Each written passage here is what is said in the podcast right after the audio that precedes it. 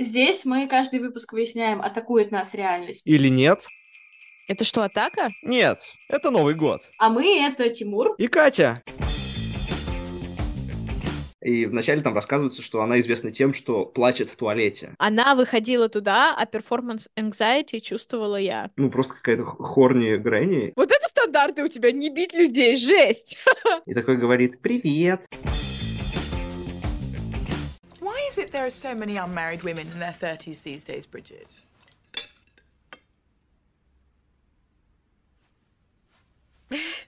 Well, I don't know. Suppose it doesn't help that underneath our clothes our entire bodies are covered in scales. Обсудим же фильм «Дневник Бриджит Джонс» 2001 года. Катя, ты этот фильм тоже смотрела больше, чем я, как и все остальные почти фильмы. Расскажи, э, как ты к нему относишься, какая у тебя история взаимодействия с этим фильмом? Я его смотрела не сильно больше, чем ты, но я скажу два слова. Колин Фёрд. Здесь должно стать все понятно вообще про меня, как про человека, потому что у меня есть в жизни слабости, и одна из них — это Колин Фёрд. Если ты смотрел «Гордость и предубеждение» 98 -го года с Колином Фёртом, а ты, кажется, не смотрел, и я считаю, что это упущение с твоей стороны, а ты, возможно, знаешь, что э, Колин Фёрд очень классный мистер Дарси.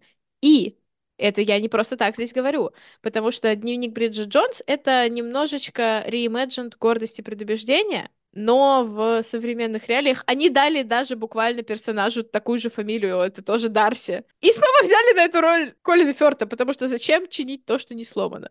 Мне кажется, Колин Фёрд был реально главной причиной, почему я пошла смотреть этот фильм когда-то, N лет назад. И он все еще моя любимая часть этого фильма.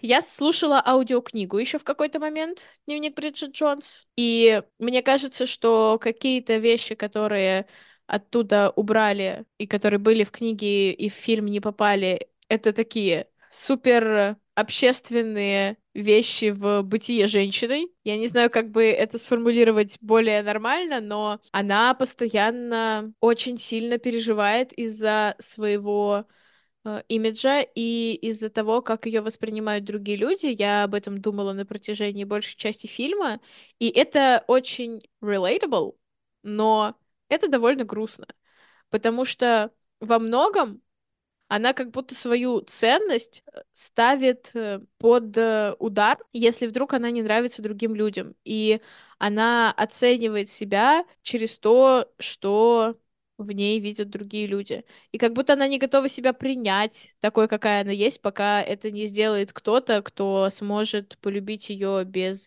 каких-то ухищрений с ее стороны. В общем, там очень много такого «Здравствуйте с днем социализации женщины в мире», но при этом это завернуто в новогоднюю достаточно странную, если подумать, но э, миленькую историю. И ее финал каждый раз меня радует по какой-то необъяснимой причине на огромное... Я не знаю, как это сформулировать. Короче, очень сильно меня радует по какой-то неведомой причине. А, я посмотрел фильм в первый раз, поэтому у меня не было каких-то знаешь, особых ожиданий. Я думал, что я его посмотрел, но это оказался фантомный просмотр. То есть я его не смотрел, я смотрел что-то другое, как обычно, спутав название и вот эти, знаешь, типа плакатики фильма с чем-то еще. А, с самого начала там столько непристойности и харасмента на рабочем месте вот этого дяди, да. босса Вуманайзера. А потом я такой вспомнил, ага, так это же фильм компании Харви Вайнштейна, все сходится. О боже. Но mm-hmm. это 2001 год. Мне кажется, что тогда это было более приемлемо на экране, как будто.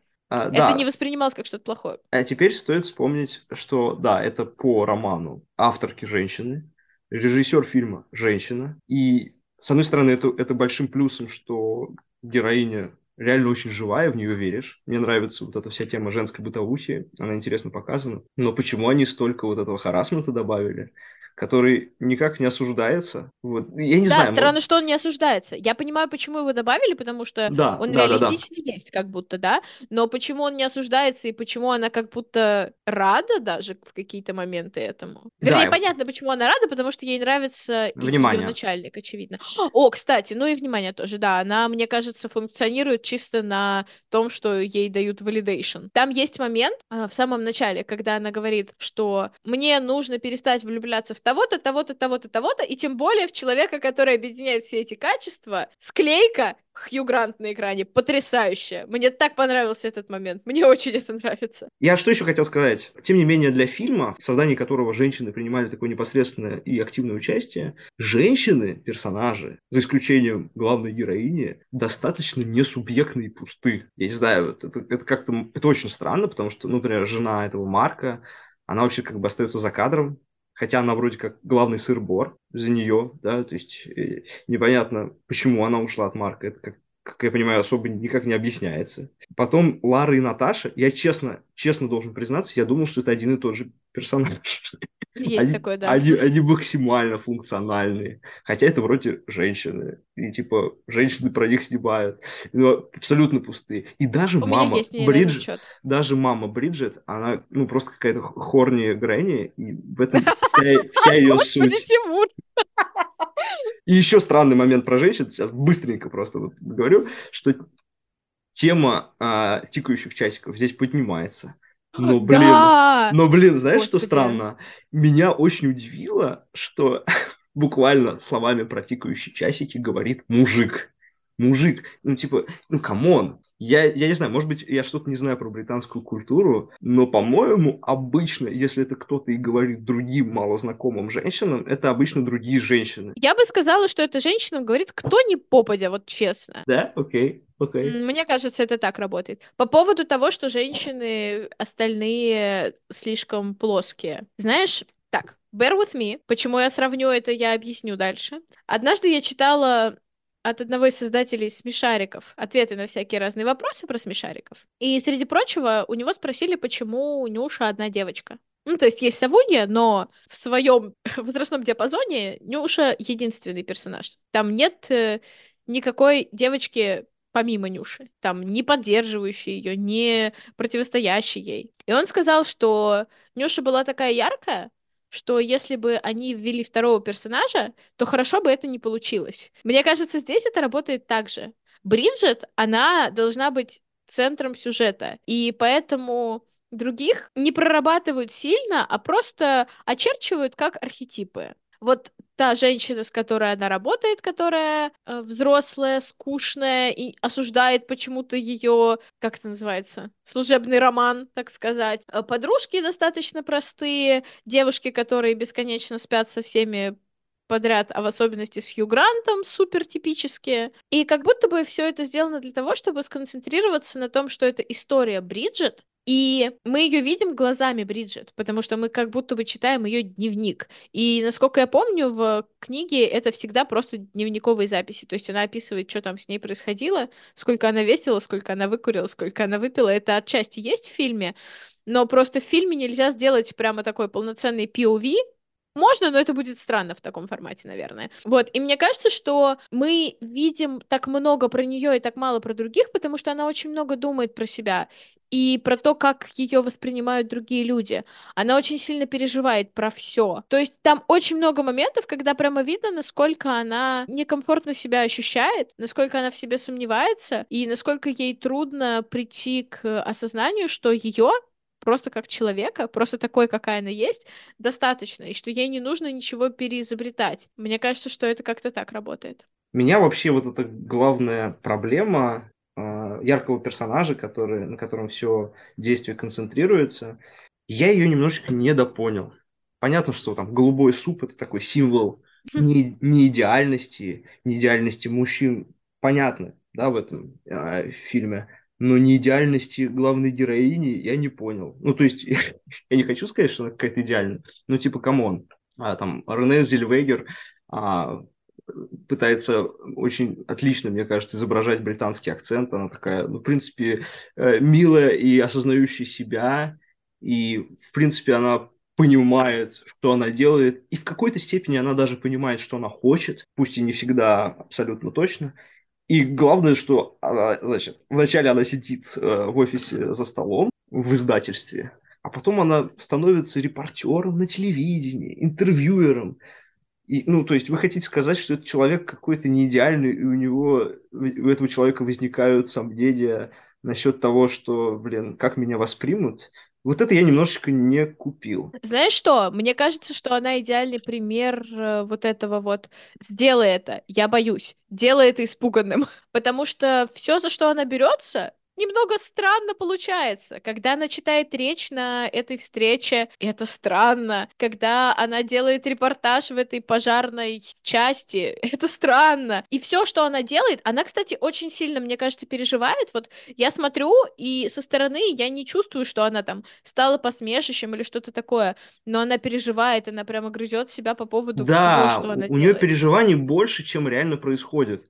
Мне, мне это кажется странным, но, наверное, да, это, это и суть ее персонажа. Она больше переживает, чем реально происходит. Причем там есть момент, когда, знаешь, она переходит от э, как сделать мужчину счастливым к как стать э, самодостаточной и забыть о мужчинах, но при этом как будто ничего особо не меняется. И ее отношение к себе, оно на самом деле не меняется. То есть она пытается что-то исправить, так сказать. Пытается стать э, какой-то более другой, чем она есть и чем она позиционируется в начале. Но, по сути, все равно она остается примерно такой же, как э, она была в начале. Не хочу ее атаковать этим, но как будто бы есть вот такие моменты. Э, возможно. Я вот именно о том, как она изменилась с точки зрения внутреннего восприятия, не могу судить. Мне кажется, здесь какая-то недосказанная история, может, в будущих фильмах выясняется точнее. Э, Но центральная линия, понятно, это любовный треугольник. Ты уже высказала свои предпочтения, да. Я хочу просто описать, как я это вижу, честно. Мужской взгляд на людей, в которых влюблена Бриджит. Да, ну, то есть, с одной стороны, у нас есть вот этот криповый мужичок, который появляется из ниоткуда и такой говорит «Привет!», читает частные записки без разрешения. И, и, главное, не чурается разрешать конфликты путем применения насилия. Вообще такой драчун. Это твой любимый Марк Дарси, если ты еще не поняла. Я поняла. Ок, Извини, ты придурка за меня не держи.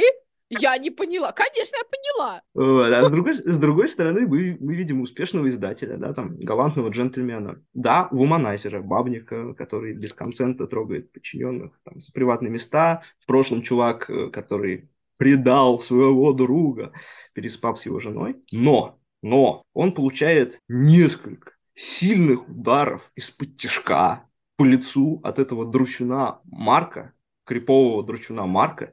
И мне кажется, это не круто даже в мире, где мы оправдываем насилие против изменников, бабников и прочих э, неприятных персонажей. И при этом, несмотря на то, что он получает эти удары из-под тяжка, он все равно не теряет надежды на благосклонность Бриджит. То есть он не тот чувак, который, знаешь, типа поигрался и забыл. И при этом она такая, сори, Даня, ищу чего-то чего большего.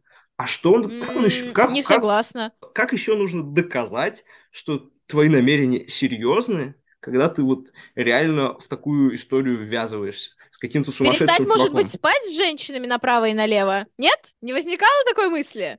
Мне кажется, я вообще ему не верю. Я вообще ему не верю. Он такой персонаж. Катя за моногамию, так. Нет, дело не в моногамии. Я за договоренности. Если вы договорились, что никто из вас не спит с Лорой, когда она приезжает из Нью-Йорка, то будь добр. Не спи- Послу- У него еще такие послушай. аргументы дурные, господи, просто ужасно. Чувак, чувак вылетел из окна, разбив своим телом стекло. Ну, мне кажется, просто Бриджит в этот момент не очень корректно оценивает степень его заинтересованности. Я вот, мне показалось, что его заинтересованность выше, чем она думает. И поэтому я скажу простое. Я не хочу полностью оправдывать персонажа Хью Гранта, ни в коем случае. Дэниел Кливер это, это не герой героев, да, но просто Justice for Daniel э, с той стороны, что вот он не является каким-то абсолютным злом, если его сравнивают с, с Марком Дарси, даже в контексте именно вот такого типа кто кого предал, кто кого значит, подставил. Я думаю, кстати, это как раз важно, что для нее они оба в какой-то момент были идеальными, хотя ни один из них не идеален прямо от слова вообще. И она им э, как будто больше прощает, чем э, стоило бы иногда. Просто вот ты говоришь про его заинтересованность, а я вообще ее не вижу.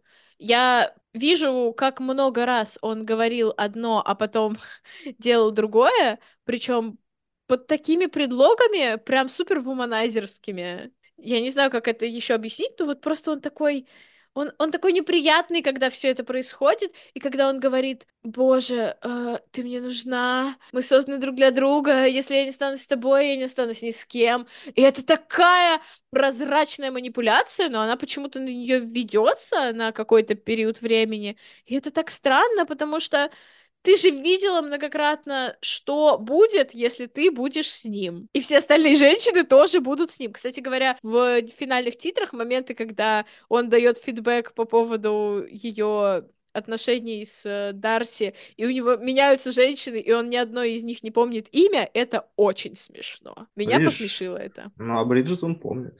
Это что-то договорит. Ой, Я не верю. Вот серьезно, он ее помнит не потому, что он к ней по-особенному относится, а потому, что он по-особенному... Сейчас я выбираю слово, которое будет прилично сказать. Накосячил. Очень сильно накосячил. И у него, мне кажется, есть такое... Вот это качество, которое очень часто бывает у этих героев-любовников во всяких э, фильмах э, и книгах и еще где бы то ни было, что Ему не надо, но он все равно это получит, просто чтобы кому-то что-то доказать, в основном себе. Короче Мгм. говоря, я прям вообще не верю в искренность его чувств, потому что он очень много раз доказал обратное. Э, К Марку Дарси, разумеется, тоже могут быть вопросы, но Он просто криповый. Я не понимаю, в чем. Ну, то есть, по, по крайней мере, Дэниел умеет как-то себя держать. А этот... э, во, у, посмотри «Гордость и предубеждение». Посмотри «Гордость и предубеждение» или персонаж. нарезки. В смысле? Нет, Ну. Тимур, это важно. Это очень много лора тебе дает. Э, Тот факт, что это все-таки так или иначе мистер Дарси, делает его таким, какой он есть, во многом. Отчасти, но во многом. И, опять же, все вот эти вот условности, которые им прощаются, это как будто бы кивок в сторону времени, понимаешь? Ему можно подраться. Кстати говоря, очень эпично драться под It's Raining Man. Я, я даже не знаю, очень крутой саундтрек у этого фильма, правда. Мгм. И их драка, она выглядела эпично. Их, Это, это э, самые, самые сме- смешные и забавные там моменты. То есть это драки. Меня так порадовало, что они ничего не сделали с, тортом. Торт, он просто приходит. Хотя там, блин, там могло многое произойти. Да. И, конечно, вот этот замечательный а, друг, который говорит э, «Fight, it's a real fight». Это актер из Battlestar Galactica. Вр- Вроде бы друзья у него такие не очень эм, живые, но местами очень. Вот. Знаешь еще, что я хотел сказать? Меня насторожило, что чувства Бриджит в отношении Марка являются во многом функцией от ее чувств в отношении Дэниела. Это странно. Ну, то есть, мне кажется, так лучше не делать. То есть у них есть Объясни собственно- поподробнее. у них есть собственная химия, но вроде как, то, что я почувствовал, что их очень сближает и связывает по итогу восприятие вот этой э, предыстории про измену, прошлое, про то, как он относится к э, верности. Ну, я не знаю, мне кажется очень плохо, когда э, ну, а, твои отношения являются, являются тенью какого-то другого человека, который к ним не относится, и вы все время как бы находитесь в контексте вот этого другого третьего человека, а они неизбежно будут находиться в этом контексте, потому что это его бывший а, друг, а и бывший ее любовник. Ну, типа, тут как бы это не может сработать иначе. Слушай, ну мне кажется, что люди всегда как-то примешивают что-то прошлое к чему-то настоящему вот в таких э, контекстах. И это... Я не скажу, что это неизбежно, но вероятность того, что это будет, намного больше, чем вероятность того, что этого не будет. И как будто бы, знаешь, я бы не стала их осуждать, потому что на их месте я бы, скорее всего, сделала бы так же. Очень сложно, когда что-то параллельно происходит, и когда ты сравниваешь, и когда это реально, знаешь, противостояние. Come on, они за нее дерутся. Как будто бы она в этом, так сказать, треугольнике любовном должна неизбежно что-то выбрать, и она будет сравнивать, чтобы выбрать. Знаешь, как в Яндекс.Маркете ты добавляешь список сравнения, и там характеристики расписаны. Этот делает харасмент, этот делает насилие. Ваш выбор. Мгм. Ну, в yourself. это- Да, да. Ну, это, видимо, какое-то какое-то наказание за неловкость, что ли. Типа, если ты неловкая девушка, тебе обязательно нужно выбирать из, э, значит, Драчуна и Харасера. Ну, странно. А, Можно я э, скажу теорию, теорию выпуска? Короче, то, что мне показалось, слушай, возможно объяснение того, что я, может быть, не до конца понял, что на самом деле в конце Марк Дарси идет покупать дневник самому себе. Вот. Он идет, он хочет, он хочет купить дневник самому себе, он его покупает. Почему он хочет его купить? Потому что он хочет записать туда гадости про Бриджит. Боже, она- Тимур. Но она пришла, и он передумал. Возможно, он посмотрел дневник, потому что это его привычка. И он уже так проделал со своей бывшей женой. Из-за нарушения границ она и решила ему изменить Дэниел. Как ты все вывернул, Тимур. А, а, а, а. А так бы он просто ник- никуда не вернулся. А, сходу придумал, ой, ой, да это я тебе купил дневник. Давай так, давай так. Если мы э, берем за основу, что то, что он сказал, это правда, потому что его мы пока на вранье не ловили, только на насилие. Боже, вот это герои-любовники, вот это я понимаю выбор. Вранье — это насилие над э, действительностью. Такой мудрый Тимур. Так вот, э, поскольку мы его несколько раз видели очень caring, таким заботливым, помогающим и даже не знаю, как это назвать. Короче, он как будто не пытается ей воспользоваться ни разу. Подумаешь, избил человека сильно. Зато!